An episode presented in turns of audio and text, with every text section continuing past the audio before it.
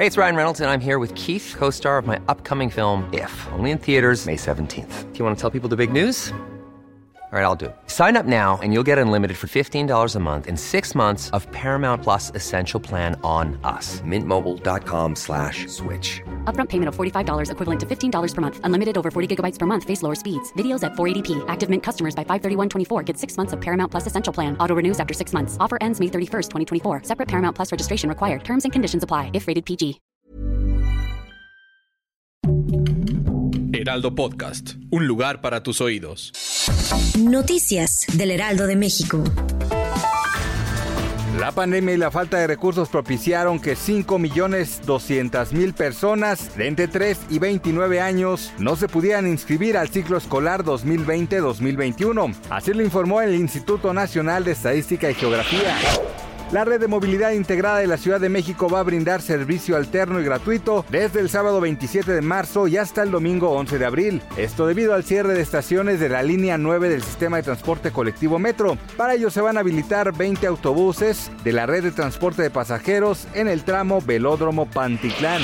Corea del Norte decidió mostrar su poder a Estados Unidos y el mundo entero. Este miércoles realizaron una prueba de sus armas más poderosas. Se trata de la primera exhibición desde que Joe Biden tomó la presidencia de Estados Unidos. El país asiático lanzó dos de sus proyectiles en una acción que según altos funcionarios minimizaron.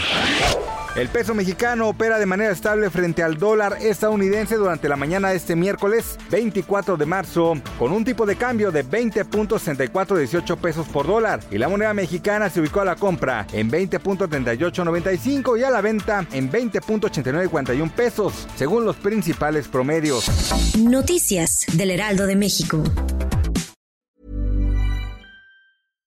When you make decisions for your company, you look for the no-brainers. And if you have a lot of mailing to do, stamps.com is the ultimate no-brainer. It streamlines your processes to make your business more efficient, which makes you less busy. Mail checks, invoices, legal documents, and everything you need to keep your business running with stamps.com. Seamlessly connect with every major marketplace and shopping cart.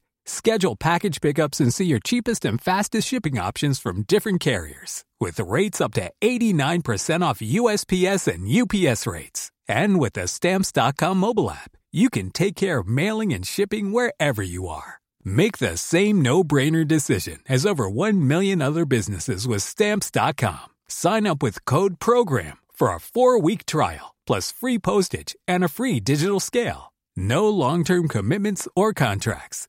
That's Stamps.com. Code PROGRAM.